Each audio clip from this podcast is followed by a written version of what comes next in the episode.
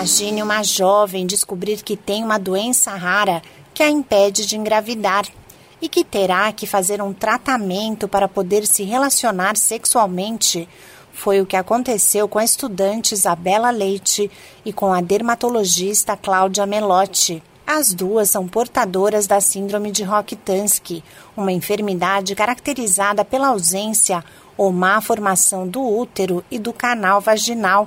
Quando a menina nasce, não há nenhum indício de que ela possua síndrome, pois o principal sintoma surge na adolescência, quando ela não menstrua.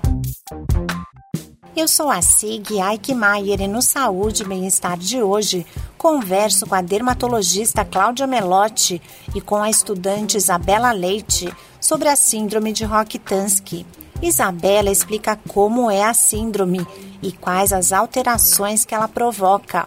É, a síndrome de Rokitansky ela traz é, a ausência do canal vaginal e a ausência do útero ou a má formação do útero. É, isso num primeiro momento. Depois, é, talvez outros é, níveis da síndrome podem trazer é, problemas renais ou, ou enfim, em, em, outros órgãos, mas é, esse é o principal.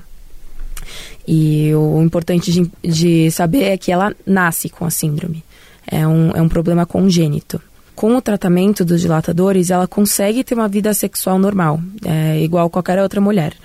Mas para ter filhos, ela precisaria do útero. Isabela diz que ser diagnosticada com a síndrome de Rokitansky foi um momento muito difícil, principalmente pela dificuldade de encontrar informações sobre a doença.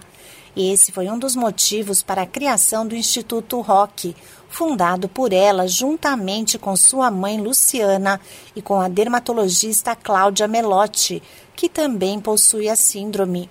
Cláudia conta como surgiu a iniciativa. Sim, o Instituto Rock nasceu da união de duas mulheres com a síndrome de Rokitansky, eu e Isabela, e uma mãe, é, Luciana, nós três juntas, é, o Instituto Rock divulgando informação, acolhimento, é, oferecendo uma rede, criando e oferecendo, divulgando uma rede de acolhimento com médicos formados, instruídos na síndrome, psicólogos, fisioterapeutas. Então, o nosso objetivo é criar essa rede de suporte acolher essas meninas, porque com informação a gente chega muito mais longe. A dermatologista Cláudia Melotti deixa uma mensagem para as mulheres diagnosticadas com a síndrome de Rokitansky.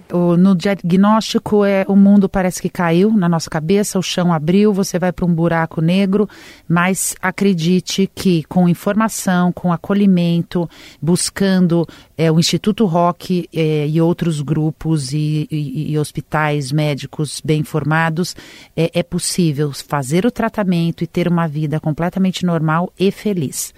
É, estamos na, na rede social, no arroba Instituto Rock, R-O-K-I, que com, com um, um, já mais de mil seguidores, o nosso site www.institutorock.org.br e esperando para poder auxiliar todas essas mulheres para ter uma vida normal e feliz. Além da ausência de menstruação e da dor ou dificuldade para manter contato íntimo, a síndrome de Rokitansky também pode provocar sintomas como dor abdominal recorrente, infecções urinárias e incontinência urinária.